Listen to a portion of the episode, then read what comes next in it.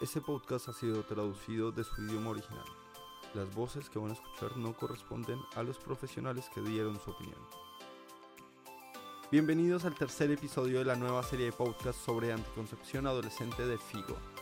En la Federación Internacional de Ginecología y Obstetricia, o FIGO, nos esforzamos para que las mujeres del mundo alcancen los estándares más altos posibles en bienestar y salud física, mental, reproductiva y sexual durante toda su vida. Estamos desarrollando una plataforma digital para mejorar el compromiso de los socios y ampliar las colaboraciones que nos garanticen el apoyo adecuado para el éxito. Nuestra nueva serie de podcast del Comité de Anticoncepción de FIGO llegó para ayudar a las sociedades miembros con herramientas educativas modernas y novedosas sobre aspectos claves de la salud sexual y reproductiva. Para el tercer episodio de este podcast, tenemos el placer de contar con la presencia de los creadores de Creox Over Coffee, el podcast sobre formación de residentes en obstetricia y ginecología número uno en Estados Unidos. Hoy están conmigo los doctores Faye Kai y Nicholas Burns. La doctora Kai es becaria de tercer año de medicina materno-fetal en la Universidad de Pensilvania y el Dr. Burns es becario de tercer año de medicina materno-fetal en la Universidad de Washington. En los últimos dos episodios de esta serie hablamos sobre el embarazo en adolescentes como un problema de salud pública y las implicaciones prácticas para su uso en la población adolescente. En el tercer episodio de este podcast hablaremos con la doctora Nicole Tyson sobre los beneficios de los anticonceptivos específicos para adolescentes y contestará nuestras inquietudes. La doctora Tyson es miembro asociado del Comité de Anticoncepción de FIGO, así como jefa de la División de Ginecología y Pediátrica y Adolescente de la Facultad de Medicina de la Universidad de Stanford. Bienvenida, doctora Tyson. Gracias por tenerme aquí. Es un placer tenerla aquí. Y bueno, sabemos que se puede usar la contracepción para prevenir embarazos no deseados, pero ¿existen beneficios para las adolescentes que utilizan anticonceptivos más allá de eso? Definitivamente es un tema muy actual. Sabemos que la edad promedia de la menarquía es entre los 11 y 12 años. Por ende, las personas que menstruan tendrán 456 periodos en 38 años. Eso es literalmente 6.25 años de vida sangrando. Esto tiene un costo si está luchando contra un trastorno hemorrágico como la enfermedad de von Willebrand u otras coagulopatías, lo que a menudo se presenta en la primera menstruación.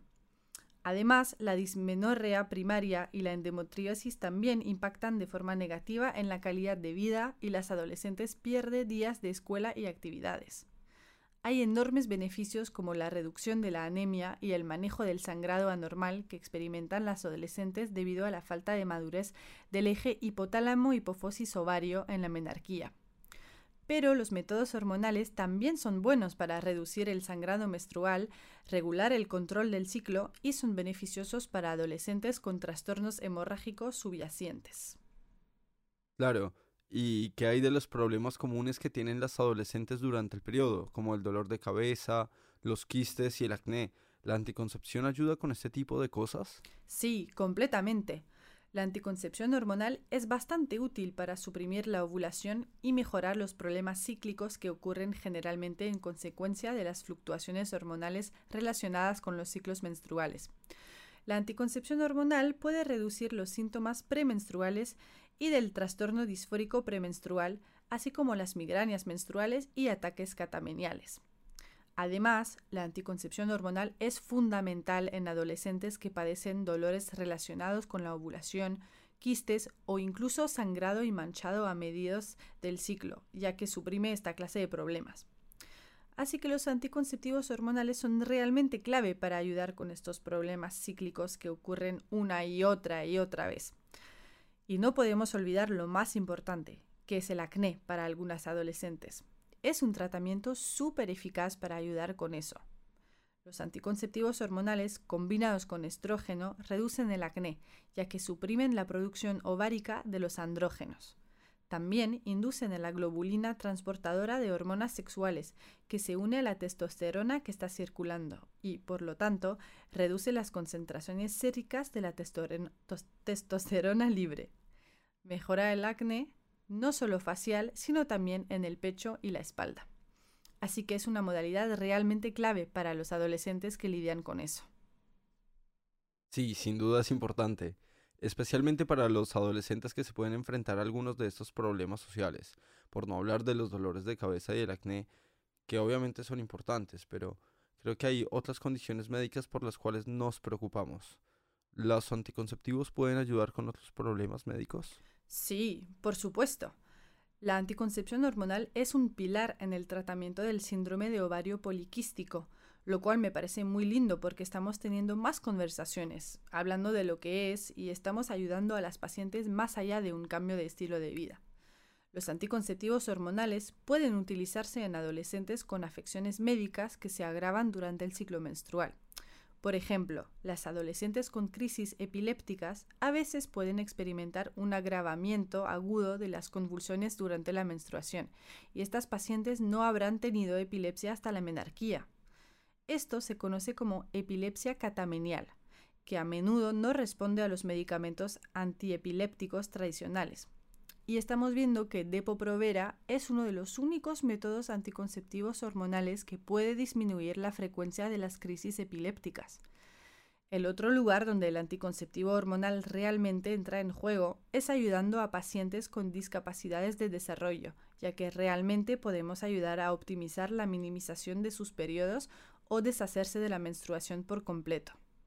Por supuesto, y para pasar también a un tema más raro en ese ámbito, ¿Qué pasa con el uso de anticonceptivos hormonales en adolescentes con riesgo de cáncer o que tienen cáncer?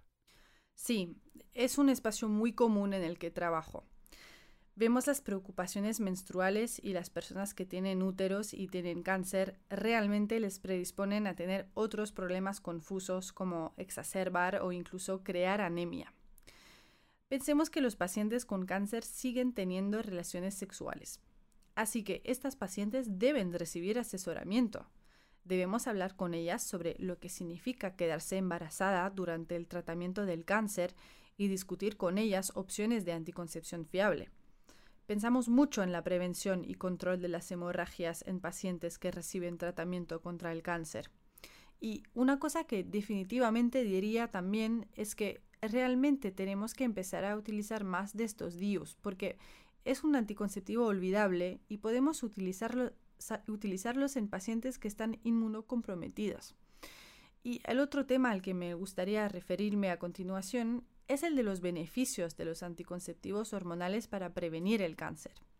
Hay mucha desinformación sobre los anticonceptivos hormonales y el cáncer, pero no hablamos lo suficiente sobre la realidad de que los anticonceptivos hormonales disminuyen el cáncer de ovario y de útero hasta el punto de que estamos viendo una enorme disminución internacional del cáncer de ovario, lo que es una alegría porque son muy difíciles de diagnosticar y se diagnostican mucho más tarde porque no hay un buen control.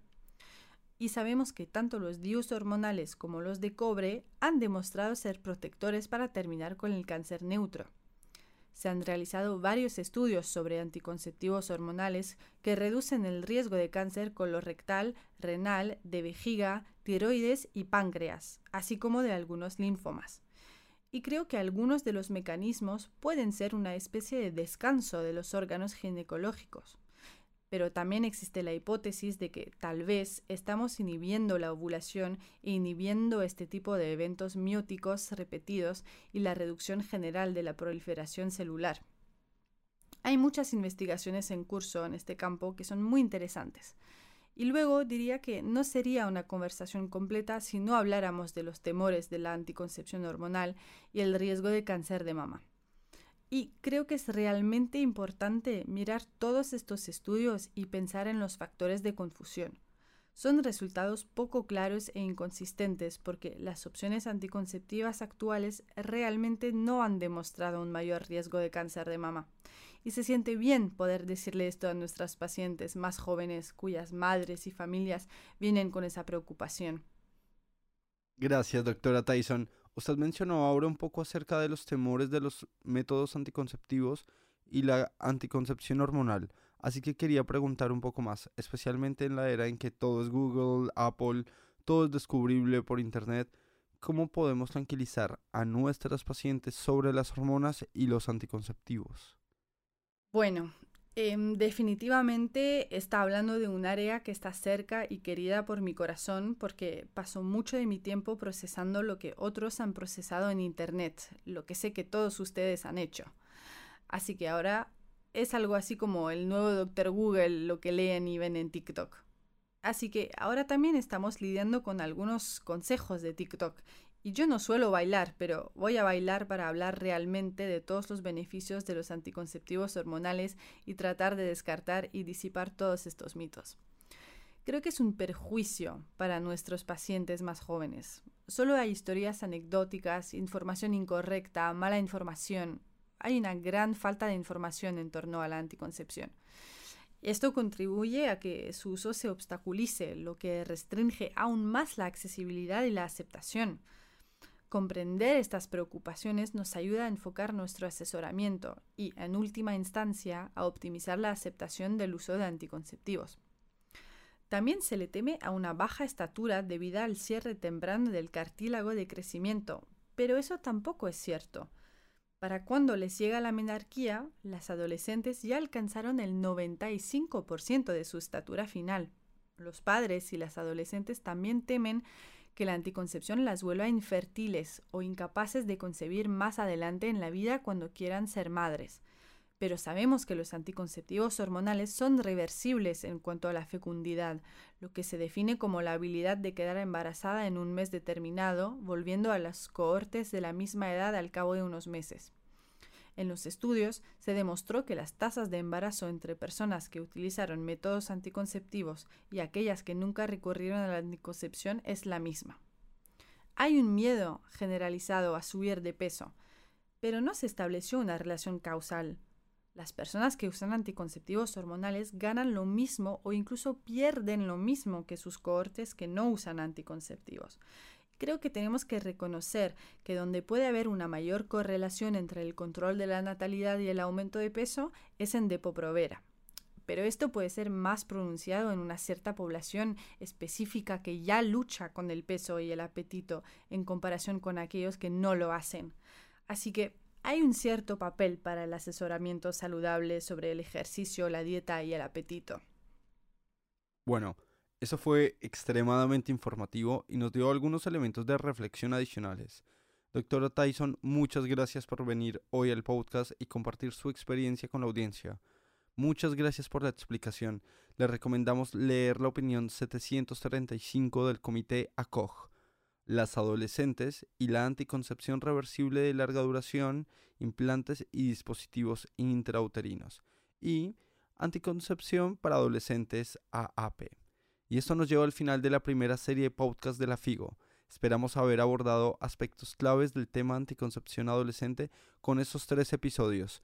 Y a nuestros oyentes les pedimos que compartan este podcast con sus colegas y que nos compartan sus sugerencias a nuestro correo electrónico communications.figo.org sobre lo que les gustaría escuchar la próxima vez. Escucharon el doblaje del podcast de la Federación Internacional de Ginecología y Obstetricia sobre anticoncepción adolescente. Gracias. Este podcast ha sido traducido de su idioma original. Las voces que van a escuchar no corresponden a los profesionales que dieron su opinión. Bienvenidos al tercer episodio de la nueva serie de podcasts sobre anticoncepción adolescente de FIGO.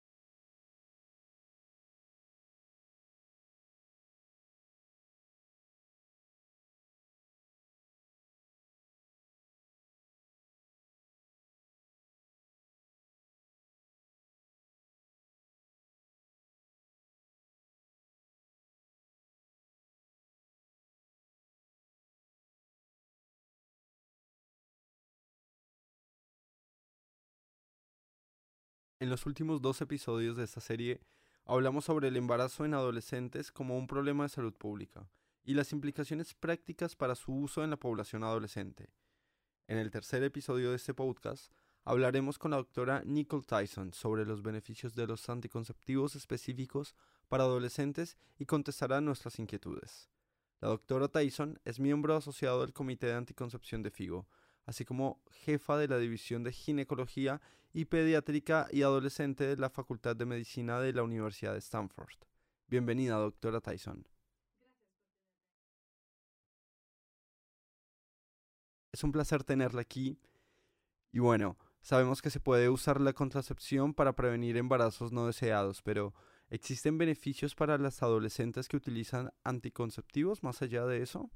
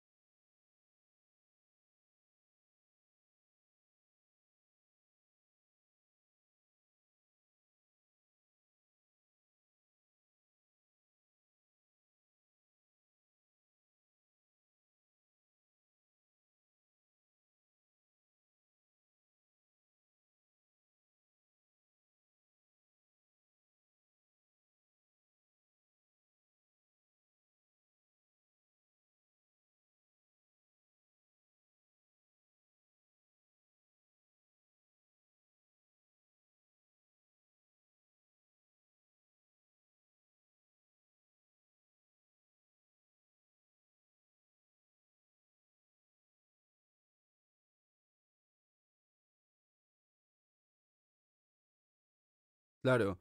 ¿Y qué hay de los problemas comunes que tienen las adolescentes durante el periodo, como el dolor de cabeza, los quistes y el acné? ¿La anticoncepción ayuda con este tipo de cosas?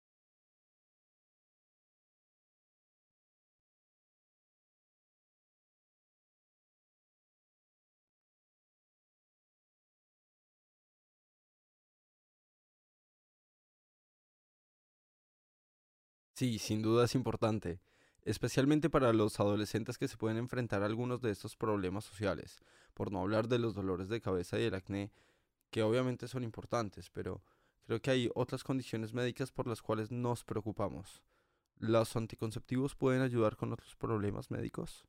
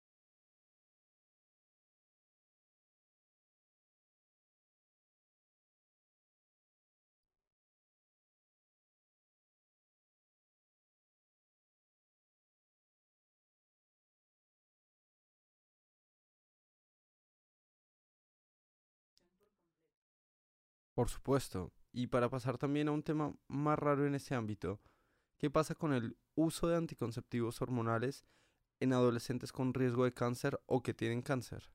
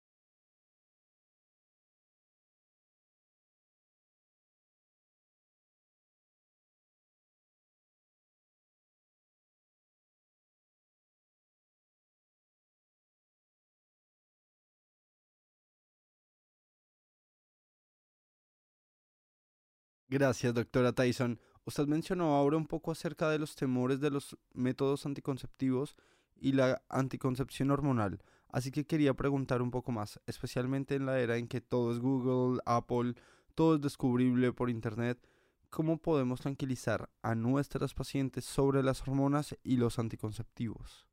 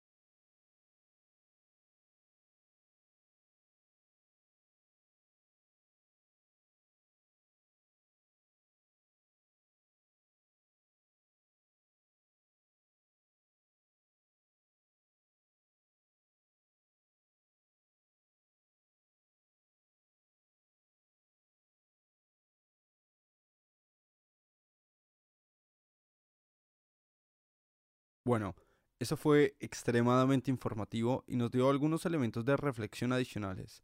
Doctora Tyson, muchas gracias por venir hoy al podcast y compartir su experiencia con la audiencia. Muchas gracias por la explicación.